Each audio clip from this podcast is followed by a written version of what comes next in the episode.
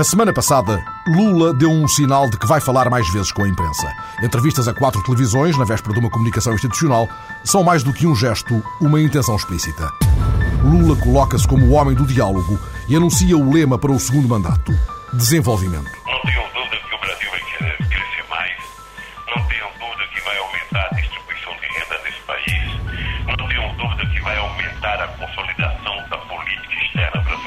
Celso Amorim, o ministro brasileiro dos Negócios Estrangeiros, contou que George W. Bush telefonou a dar os parabéns e aproveitou para uma graça.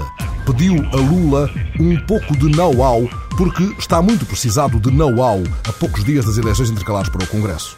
Outubro foi para os Estados Unidos o quarto mês mais sangrento desde o início da invasão do Iraque, com mais de uma centena de mortos contados. E Bush teve de usar a guerra e os seus desaires como arma de arremesso.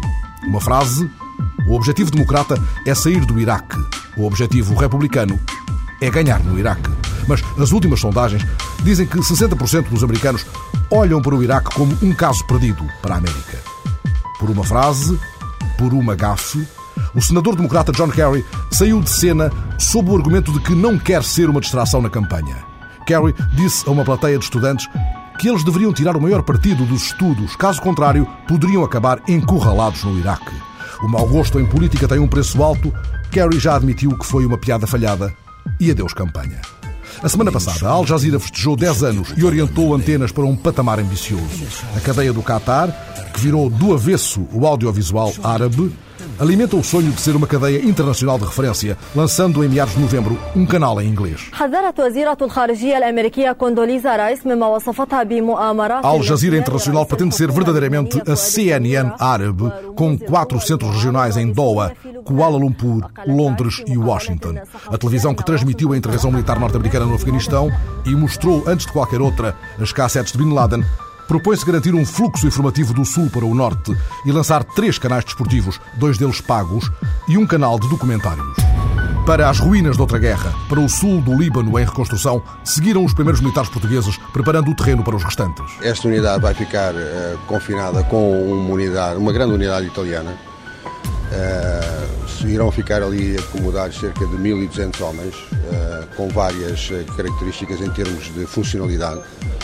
Eh, é de acessos, então, tem uma traficabilidade boa, o que é extremamente vantajoso para o tipo de unidade que neste momento enviamos para este teatro de operações, dada a maquinaria pesada que, que vem. A semana passada, Durão Barroso veio a Lisboa dar energia a uma voz europeia, desafiando-nos a que poupemos até 20% da energia que utilizamos.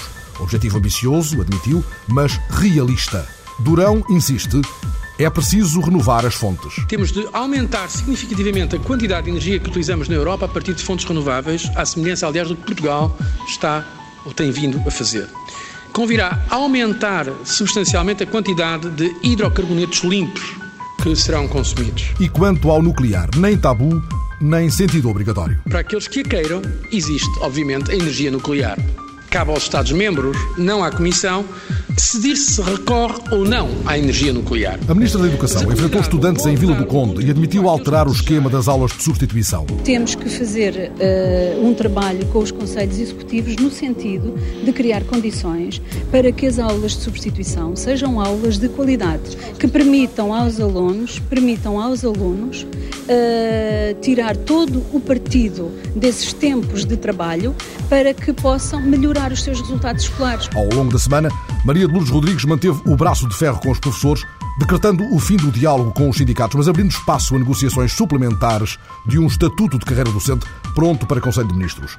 Em conferência de imprensa, a ministra, respondendo à acusação de que lançara uma declaração de guerra, contrapôs uma reivindicação de clareza. Onde os sindicatos veem intransigência, eu asseguro-vos de que se trata de clareza e de fidelidade a princípios. E os princípios são uma avaliação que permita distinguir e premiar o mérito e com consequências na progressão na carreira. E fez o elogio da negociação. As melhorias introduzidas ao longo da negociação responderam à quase totalidade das questões colocadas pelos sindicatos e às preocupações também manifestadas pelos professores. O diploma beneficiou muito das alterações introduzidas incluindo as da última ronda de negociação realizada ontem. Já antes, Marcos Mendes ficara a um passo de pedir a demissão da ministra.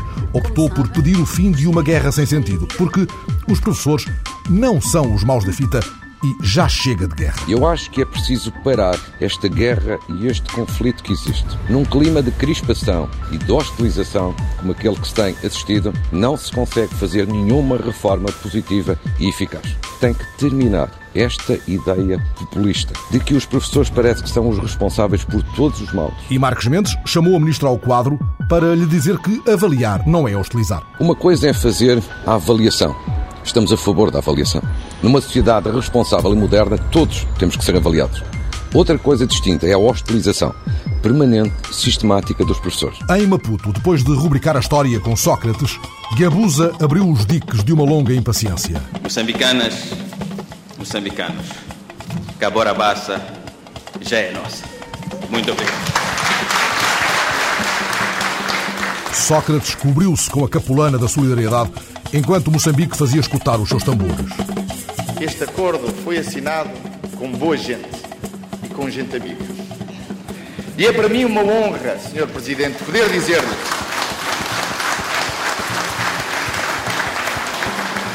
que este acordo honra essa história e essa amizade e que potencia com mais esperança, com mais otimismo, uma visão do futuro em que nos vamos empenhar em prol dos interesses de ambos os povos.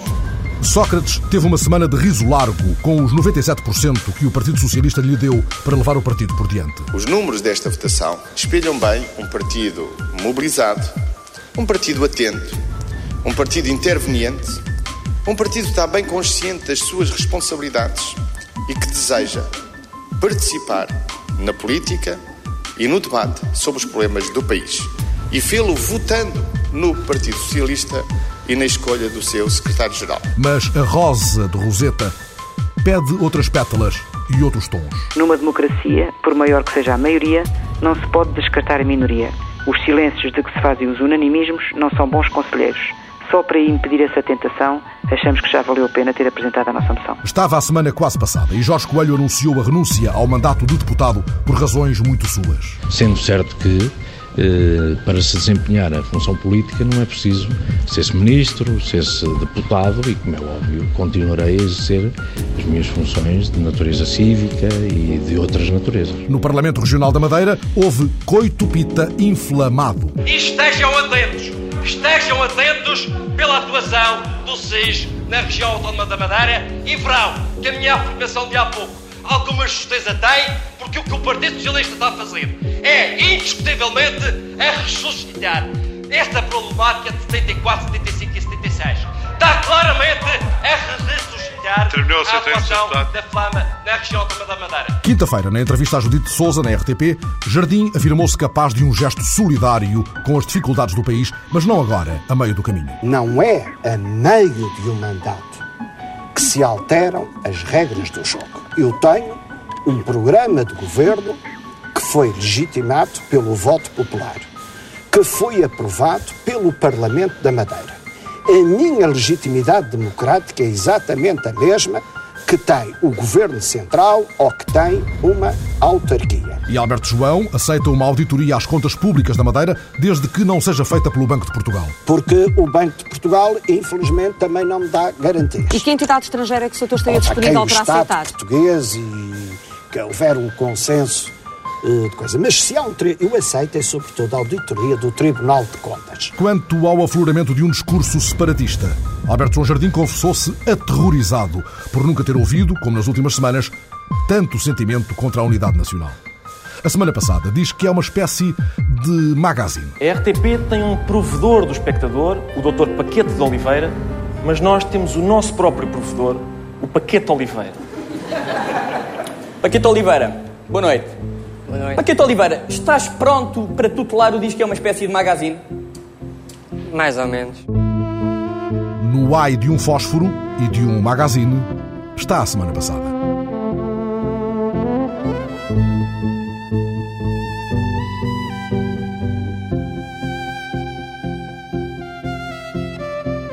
A semana foi passada fazendo e refazendo as contas do relatório Stern, elaborado por um economista, antigo responsável do Banco Mundial, que trabalha para o governo inglês. O relatório foi encomendado por Gordon Brown, mas Tony Blair apresentou-o pedindo uma ação audaciosa e decisiva para travar as anunciadas consequências do aquecimento global. O que se prevê no relatório de 700 páginas é um custo de 5 bilhões e meio de euros para a economia mundial, o custo das duas guerras mundiais, se os governos não tomarem medidas radicais nos próximos 10 anos para travarem o aquecimento global. Nicola Stern foi à BBC dizer que o atual modelo de crescimento representa um sério risco para a humanidade. Primeiro temos de perceber os riscos do crescimento mundial. Podemos ignorá-los, mas se o fizermos daqui a 100 anos, Vamos deixar um mundo para os nossos filhos e netos que vai ser muito desagradável. Se continuarmos assim, daqui a 100 ou 150 anos, a temperatura média do globo vai subir 5 graus ou mais do que era antes da Revolução Industrial. Dá para perceber a grandeza disto. Se pensar na ultimidade do gelo há mais de 10 mil anos, o mundo era 5 graus mais frio do que agora. E isto transforma a maneira de vivermos. Este é o primeiro ponto em que temos de pensar. Em segundo lugar, temos de pensar que não há razão para isto acontecer. Se agirmos com força ao longo das próximas décadas, podemos conter a maioria destes riscos. Na realidade, não nos vai custar assim tanto. É qualquer coisa como 1% de acréscimo nos preços que pagamos. São as duas coisas em que temos que pensar para percebermos a grandeza do desafio. Tony Blair, que entretanto se prepara para liderar a campanha contra as alterações climáticas, anunciou um as americano. Al Gore é o novo assessor ambiental do governo de Londres e Blair sobe a parada, não obstante algumas reservas suscitadas em Washington ou em Canberra pelo relatório externo. Blair vai ao osso e fala do desastre económico que o desastre ambiental é também. Por cada ano de descontrolo, vai-se uma fatia de 5 a 20% do PIB mundial. Cabe perguntar a Francisco Ferreira, dirigente da Quercus, que esteve em todas as conferências das Nações Unidas sobre o clima e vai estar na próxima, já a partir de segunda-feira, em Nairobi, se este carimbo de apreensão de um economista é o fator central de ponderação para centros de decisão política há muito municiados com igual reflexão dos cientistas do ambiente, ou 5 bilhões de euros é a parcela inquietante para os fazedores de contas que ditam a estratégia dominante é realmente o primeiro estudo que faz essa avaliação económica tão detalhada eh, que, em alguns casos, país a país tem sido feita, mas eh, nunca como um somatório à escala global do problema do aquecimento do planeta e eh, de todas as consequências que estão previstas.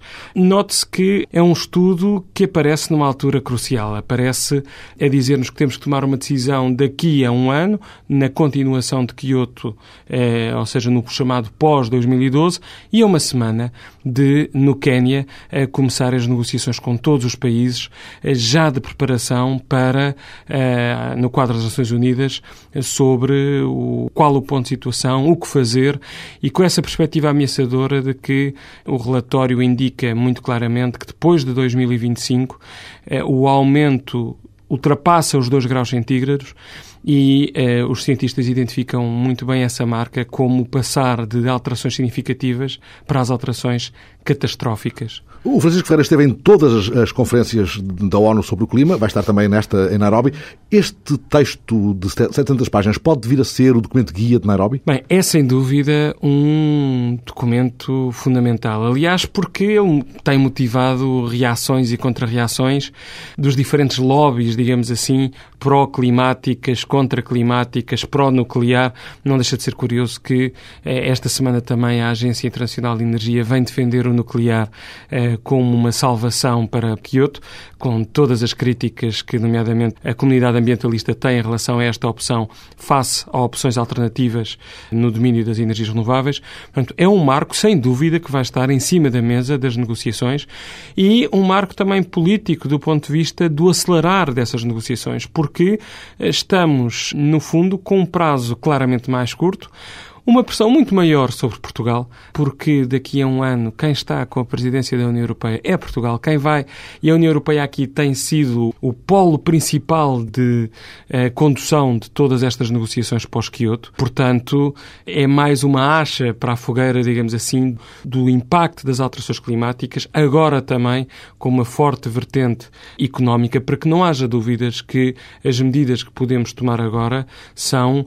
muitíssimo mais baratas do que os custos que já estamos a sentir. A poucos dias da Conferência de Nairobi, Sentimos as ondas de choque do relatório Stern e sabemos de um estudo de uma ONG britânica que reforça um outro de há um ano das Nações Unidas. 25 milhões de pessoas foram já forçadas a emigrar devido a problemas ambientais. O número destes refugiados ambientais pode aumentar para 200 milhões em 50 anos, pelo que é preciso que Nairobi aperte ainda mais as metas do Protocolo de Quioto. Ora, a expressão refugiados ambientais surgiu há precisamente um ano em documentos das Nações Unidas, mas ela é já usada há mais tempo pelas organizações ambientalistas. Nós realmente já temos um papel das circunstâncias ambientais, em particular os casos da seca, mas também o caso das inundações, das avalanches. E agora, bem, e temos também estudos, por exemplo, da, da Organização Mundial de Saúde, que apontam para uma mortalidade, aí não para a questão dos refugiados, mas para uma, uma mortalidade, por exemplo, no ano 2000, da ordem das 150 mil pessoas, por causas estritamente associadas às alterações climáticas. Agora, quando nós começamos a pensar que metade do Bangladesh pode ficar inundado nas próximas décadas e, portanto, não permitir que as pessoas que aí vivem continuem a viver. Que um conjunto de ilhas do Pacífico, e aí é curioso que há um conjunto de países, uh, estou-me a lembrar de um muito, que tem uma, uma ação muito proativa, que é o Tuvalu, e que uh, sistematicamente aponta o facto de a ilha, o seu país, ir desaparecer, e, portanto, as pessoas vão ter que ir viver para um novo país. Temos também os casos das populações dos polos, particularmente da, da, zona da Groenlândia, em que também aí todo o sistema de alimentação eh, e de subsistência dessas populações e a forma de vida desses povos pura e simplesmente está em risco e aí de forma muito acelerada. E, portanto, a ideia do refugiado ambiental, sem dúvida que já está presente. Aliás, desde há uns anos, na medida em que várias associações ambientalistas internacionais, nestas conferências, trazem precisamente testemunhos desses povos para mostrarem aquilo que está a acontecer e o que se irá agravar. E não tínhamos dúvidas que também, a uma escala mais pequena, Portugal terá estes refugiados ambientais. Quer dizer, quando nós eh, vamos ter um aumento de 4 a 7 graus de temperatura média, eh, se olharmos para uma zona como o Alentejo, eh, sem dúvida que as condições físicas de desertificação agravarão uma desertificação humana que será muito complicado contrariar pelo, eh, pela incomodidade que eh, essas temperaturas causarão. Francisco Francisco Ferreira da Quercus, a caminho de Nairobi, na semana passada, descodificando os números da inquietação. Há 25 milhões de refugiados ambientais no planeta. Daqui a 50 anos, poderão ser 200 milhões. Cobrindo a maior vastidão do dossiê das alterações climáticas, o relatório Stern veio avisar-nos de que o que aí vem é sério e demasiado caro. A semana passada, marcando os 400 anos de Rembrandt, a Fundação Gulbenkian, em cujo museu há dois quadros do gênio holandês, organizou um colóquio que cruzou reflexões importantes sobre a história e a racionalidade do barroco e o fio ténue de luz e sombra, que também na obra de Rembrandt, assim o reteve a repórter Maria Miguel Cabo, estabelece a fronteira entre o visível e o invisível. A pintura iluminada de Rembrandt num jogo de sombra e de luz. Assim foi a vida e a obra do pintor e assim se cumpriu na Gulbenkian. Dessa procura do invisível fica aos olhos de Carlos Couto, responsável pelo encontro, a resistência de Rembrandt à evidência. É um homem que pensa através da cor e, sobretudo, da luminosidade. Quer dizer, o que ele quis pintar foi a luz do invisível. Tal como o tempo é invisível, ele pinta isso sabendo perfeitamente que ele não consegue agarrar, mas vai tentando. Entre a juventude e a velhice, a obra reflete a linha do auge à vertigem. Veio de um meio terrivelmente pobre, humilde, filho de moleiro, e justamente uh, enriquece e esbanja tudo. Uh, os seus bens foram vendidos, os, enfim, a família morreu, os filhos morreram, uma vida completamente trágica. É um homem que continua obsessivamente sempre a resistir, resiste até ao fim, resiste. Eu penso que isso é a grande dádiva de Rembrandt. Uma dádiva contínua. Eu diria que a obra é a passagem por todas as obras, sobretudo os últimos autorretratos, que são fabulosos, mas, por exemplo, também as caricaturas, as caligrafias, aquela faceta grotesca, burlesca, absolutamente alucinada, os quadros que ele fazia, as águas fortes, as paisagens, as pinturas de género, era absolutamente portentoso. A Ronda da Noite e Lição de Anatomia são a expressão máxima do estilo e do homem, mas é principalmente nos autorretratos que Rembrandt mais se confessa ao tempo. Ele pinta-se obsessivamente eh, para tentar perceber quem é e tentar perceber o que é o tempo, quer dizer, como é que ele passa, como é que ele começa a ver rugas desde muito novo. A questão é apenas isto, o que significa o eu que estou aqui a fazer. Quer dizer, são questões muito prosaicas, mas eu penso que o enigma Rembrandt, essa iluminação jamais será desventado, felizmente. Revisitado quatro séculos sobre o Nascimento, o pintor holandês é hoje considerado o nome grande da história da arte europeia.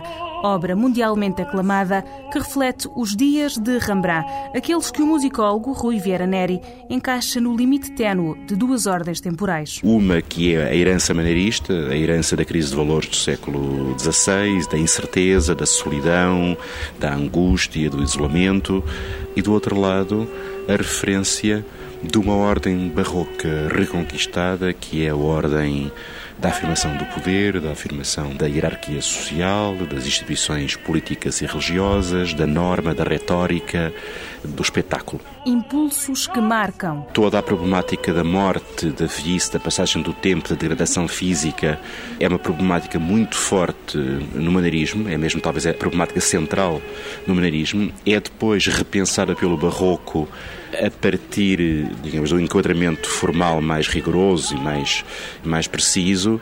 Mas Rembrandt, de facto, está obcecado com a passagem no tempo, com a sua imagem que se desvanece, um pouco como a imagem de Dorian Gray, e isso é claramente também um tópico central da reflexão e da criação musicais do seu tempo.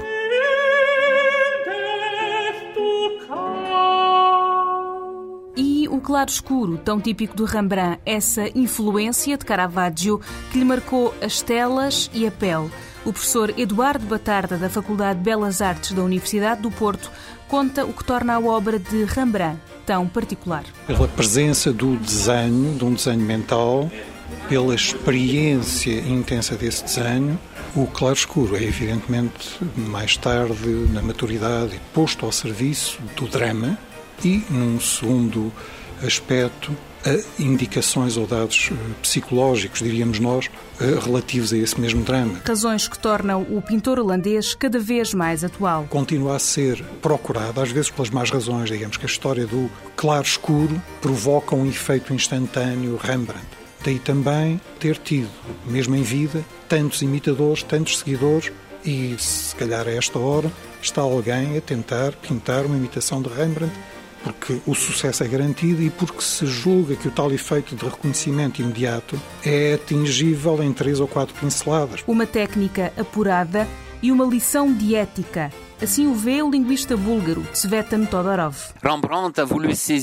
Rembrandt quis representar a verdade de todas as situações e todos os gestos. Ele colocou-se no papel de mendigo e de príncipe, projetou-se em todos os homens e até mesmo nas árvores e nos animais. Esta é uma das grandes mensagens que nos transmite a pintura de Rembrandt, uma lição de humanidade e de universalidade. E d'universalité. Um exemplo de verdade sugerido pelo professor Carlos Couto. Fazemos de cada dia uma dádiva de entusiasmo e de alegria de ser. E eu penso que mesmo nos momentos mais tenebrosos, ele nunca perdeu a alegria de poder criar.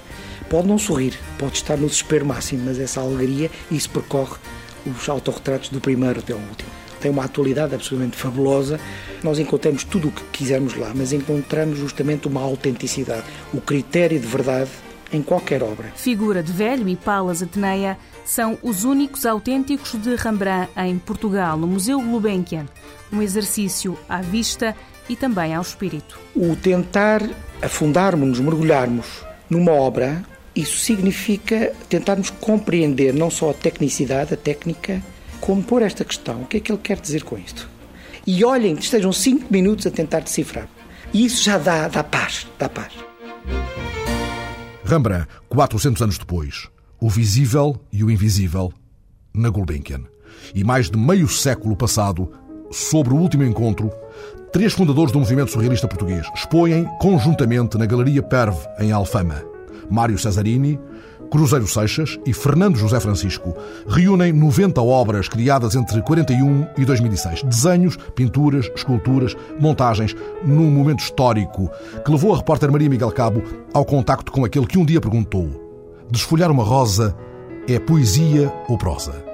Mestre Cruzeiro Seixas, Artur Cruzeiro Seixas, 86 anos, conheceu Cesarini e Fernando José Francisco Ives Peira e Pomar e tantos outros, na António Arroio. Cruzou-se episodicamente com os neorrealistas, mas em 48 mudou de ares e esteve no Grupo Surrealista de Lisboa e na organização em 49 da primeira exposição dos surrealistas. Em 50, ele e Cesarini correram os taipais de uma cumplicidade que tantos anos passados, e tanta África e tanto mar, não precisa sequer de dizer ao que vem ou porque está de volta aos temas de sempre.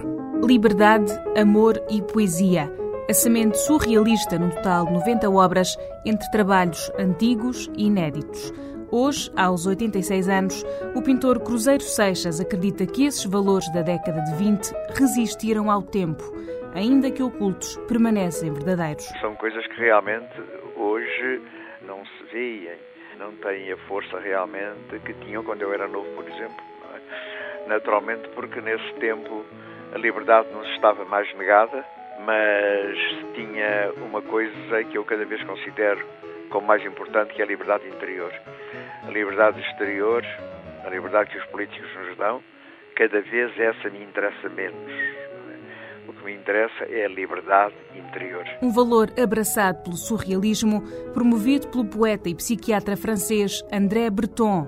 Libertar a arte da lógica e da razão e rasgar a fronteira da consciência, dar voz aos sonhos, máximas que se transformam nos dias que passam. O surrealismo é sempre a refazer. É, é essa a grande vantagem e a grande força do surrealismo.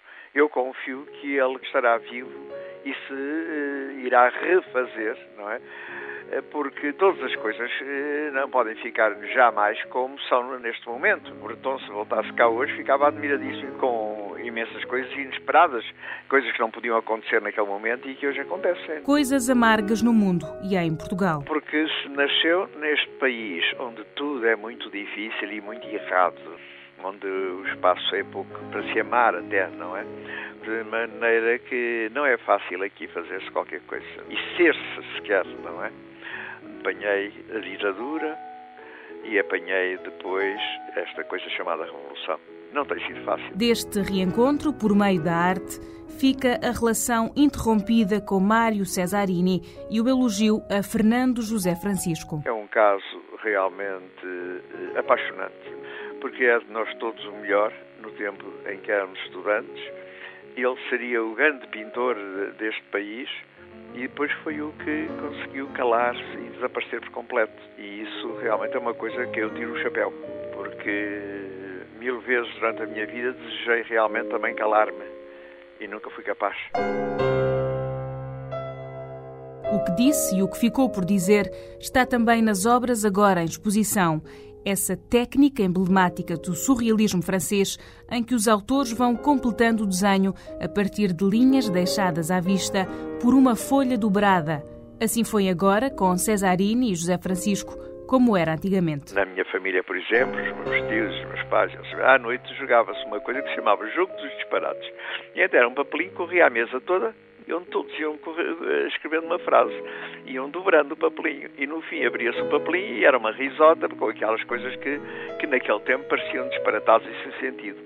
E os surrealistas agarraram nessa possibilidade e, e chamaram-lhe Kadavrikski e hoje realmente é uma das formas possíveis encontrar o homem, não é? Mais inteiro do que anda por aí pelas ruas. Ao fim de 55 anos, este reencontro parece afinal a Cruzeiro Seixas pequeno e tardio. É pena que não se tenha feito durante o tempo que passou. E claro, são insuficientes estes encontros, evidentemente era preciso um encontro de alto nível, mas é o que é possível. Traço curvo, provocatório, sugestivo de amor e de poesia. Tudo o que fiz é para as pessoas tirarem delas ilações.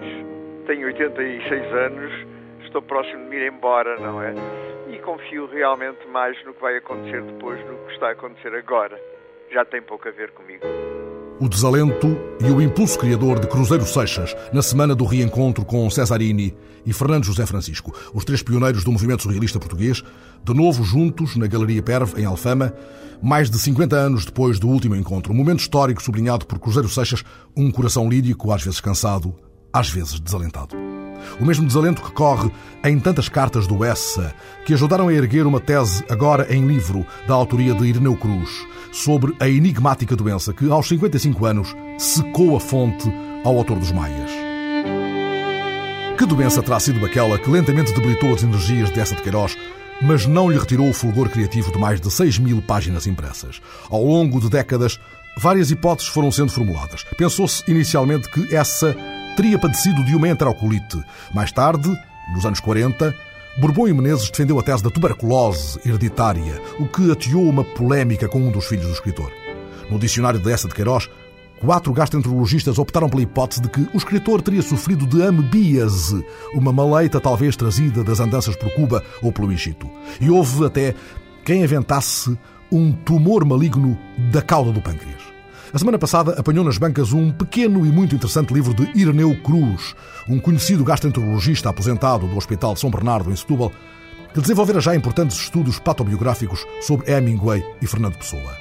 Ireneu Cruz, que agora nos propõe uma nova tese neste livro O Caso Clínico de Essa de Queiroz, descobriu essa aos 16 anos numa cama do Caramulo, aos 20 leu de um fôlego e releu Homem Maduro, sem chamar ainda para a leitura o olhar clínico.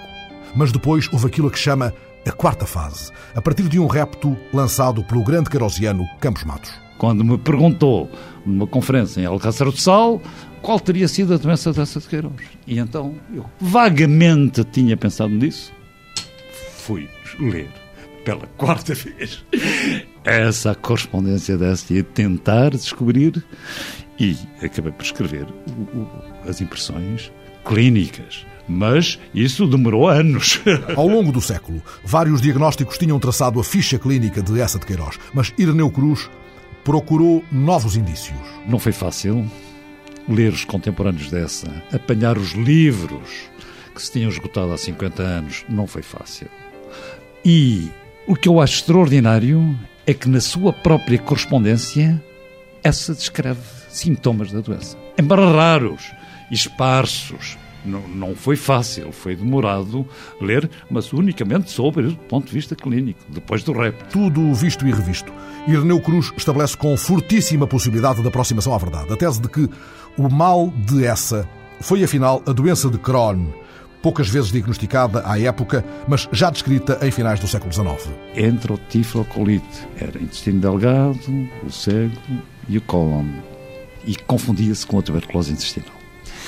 Ora bem, só depois de 1930, 32, creio, é que o próprio Crohn descreve uma doença muito parecida com a tuberculose, mas que não era tuberculose, não tinha bacilos da tuberculose. Isso é que foi Crohn.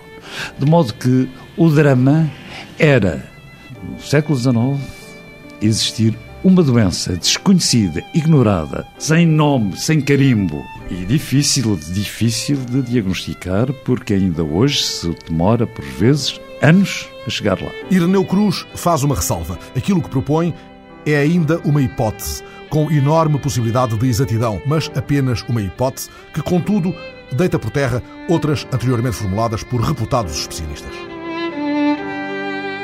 Agora que já tem uma década de existência, o 2010, o maior laboratório da televisão portuguesa, prepara-se para novos desafios. A semana passada, o mais antigo magazine de ciência da televisão portuguesa, 2010, que neste outubro festejou uma década de vida, deixou no ar uma inquietação. Por enquanto, não podemos garantir mais 10 anos de emissão porque não temos apoios.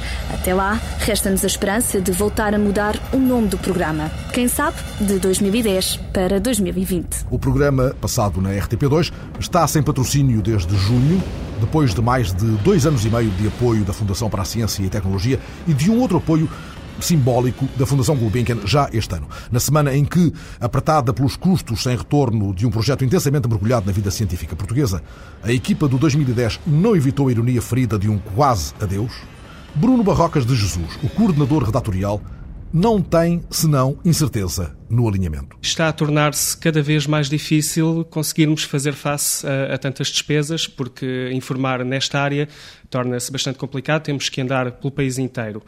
Nós somos uma, uma pequena empresa de audiovisuais, temos mais alguns programas e não nos é possível andar a buscar recursos de outros programas para podermos fazer um programa que deveria ser financiado pelo Estado e que tem todo o sentido e é legítimo que assim seja, porque é serviço público. E as audiências? As audiências demonstram que nós fazemos aumentar o, o share da RTP2. A nível de patrocínios, praticamente desde 2002 que estamos sem qualquer apoio, são quatro anos de uma busca intensa.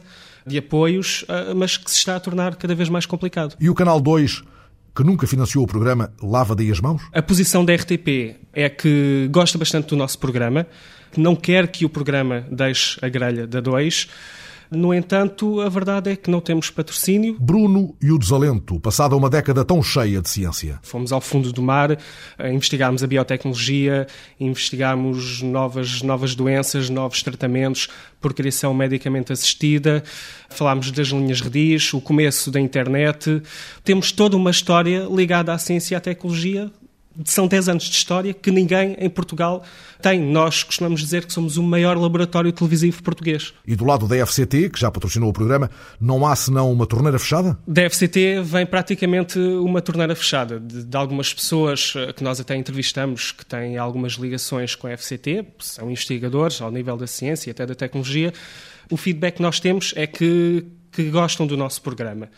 Agora, nós estamos a tentar uh, esforçarmos para, para chegar uh, até a FCT, mas a verdade é que temos mesmo, é, é a mesma designação correta, temos as portas fechadas e não somos atendidos por ninguém. A redação da produtora está mobilizada para a defesa do projeto, mas agora que na festa de uma década se preparava a mudança de título para 2020, Bruno e os companheiros correm o risco de não chegar juntos sequer a 2010. Se tal acontecer, perde-se um arquivo importante de ciência e tecnologia que é já um património valioso para a televisão portuguesa. Se não é o mais rico do país, deve ser, deve ser um dos mais ricos.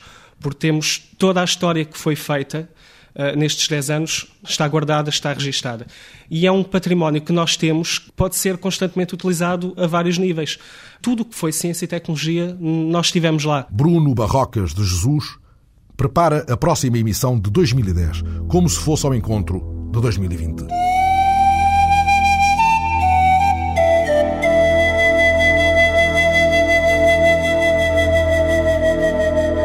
Quando, vista em sobrevoo, a Serra da Estrela for um longo manto de carvalho negral. O plano da Associação dos Amigos da Serra da Estrela está em marcha desde o início de outubro, envolvendo as escolas dos municípios em redor. Do que se trata é de um ambicioso projeto de reflorestação que deverá privilegiar as áreas da serra acima dos 1400 metros, território tradicional do carvalho português. Mas como sublinha José Maria Saraiva, vice-presidente da Associação dos Amigos da Serra da Estrela, Trata-se também de combater a erosão dos solos e de fomentar a biodiversidade. A semana passada foi cumprido o calendário estabelecido. Estes são os dias de colher bolota, com o empenho dos alunos das escolas em redor da serra. Em dezembro, as bolotas vão ser semeadas. O plano é fazer nascer um milhão de carvalhos na serra. Apanhar bolota para sementeira tão ambiciosa supõe que há ainda muitos carvalhos na paisagem. Há muitos carvalhos, mas não tantos quanto desejaríamos. Por isso é que nós estamos a querer plantar mais, não é? O que se passa é que o carvalho é uma espécie que dá bolota de dois em dois anos. Este ano, e com as chuvas que houve, não foi um ano muito bom de bolota nesta região, mas há bolota suficiente se os jovens quiserem apanhá-la, não é? Mas há bolota para um milhão de carvalhos? Sem dúvida, há bolota até para muito mais do que um milhão de carvalhos, porque a bolota tem que ser selecionada e para termos um milhão de bolota, se calhar temos que apanhar dois milhões. Troquemos isto em miúdos. O país tem muitas escolas. Na região, nós se mobilizássemos 100 escolas e se cada escola contribuísse com 50 alunos e se cada aluno uh, semear 100 bolotas, temos um milhão de bolotas no, no, no, solo. É muito simples. Mas isto não vai lá com o SIS. Gostaríamos de ter uh, alertado ou sensibilizado as escolas mais cedo, mas não nos foi possível. Portanto, já as escolas tinham os seus programas em marcha quando realmente foram contactados por nós. Mas acreditamos ainda que as escolas, e fazemos também um apelo às famílias que saem aos fins de semana, para apanhar a e entrar em contato connosco. Nós estamos, o programa está instalado em www.ase.serradestrela.com. Basta contactar-nos, nós vamos buscar a bolota. Mangas arregaçadas para um plano ambicioso que visa repor a paisagem tradicional da Serra da Estrela. Aliás, o país é um carvalhal autêntico. Neste momento é que está eh, constituído por um grande pinhal e eucaliptal, não é? Mas a serra, efetivamente, era constituída há muitos séculos atrás por eh, esta espécie de carvalho negral, não é? mas no Minho era outro, é outra espécie, mas efetivamente o país tinha um grande coberto à, à, à base desta, dos carvalhos. A intenção de repor o coberto vegetal tradicional da Serra vai obrigar a calcorrear caminhos duros até lugares onde só será possível realizar o repovoamento com o apoio da Força Aérea. Esperamos que a Força Aérea colabore connosco no sentido de nos transportar por helicóptero as plantas para zonas uh, inacessíveis, ou seja, onde se vai a pé da serra. Isto possibilita-nos que depois os voluntários possam uh, plantar sem ter que, que carregar às costas as plantas, o que é. O que é muito mais fácil e, portanto, uma vez que em Portugal temos um, um grande número de, de escaladores e de montanheiros que já têm uma peça de ferramenta que é o chamado fiolé, portanto, não precisamos de grandes, portanto, de grandes despesas, porque isto é um, é um programa a custo zero, e, portanto, há adesão já nesse sentido e esperemos que se concretize tudo isto que, que ambicionamos, que é um problema, como eu disse, que não se esgota neste ano. É um problema que desejamos tenha futuro, não só para a Serra da Estrela, mas para o resto do país. E passado o inverno, a Serra da Estrela terá um novo rosto? Eu penso que lá para início do verão eh, já podemos começar a ver se o carvalho brotou, se não brotou, não é? Mas vamos ter que esperar muitos anos, não é? Mas, é, de qualquer forma, no primeiro primeiro ano, segundo ano, já se pode ver o resultado de, de positivo. Positivo é sempre.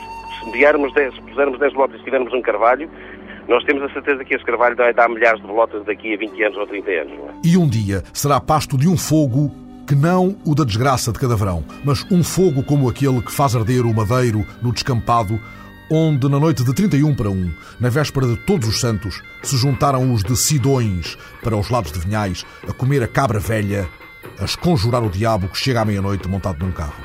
Ali está no descampado, a arder, um madeiro, o maior que se conseguiu arranjar, roubado, é claro, para dar sorte, e onde vai cozer a cabra, enquanto se come a castanha e o figo seco.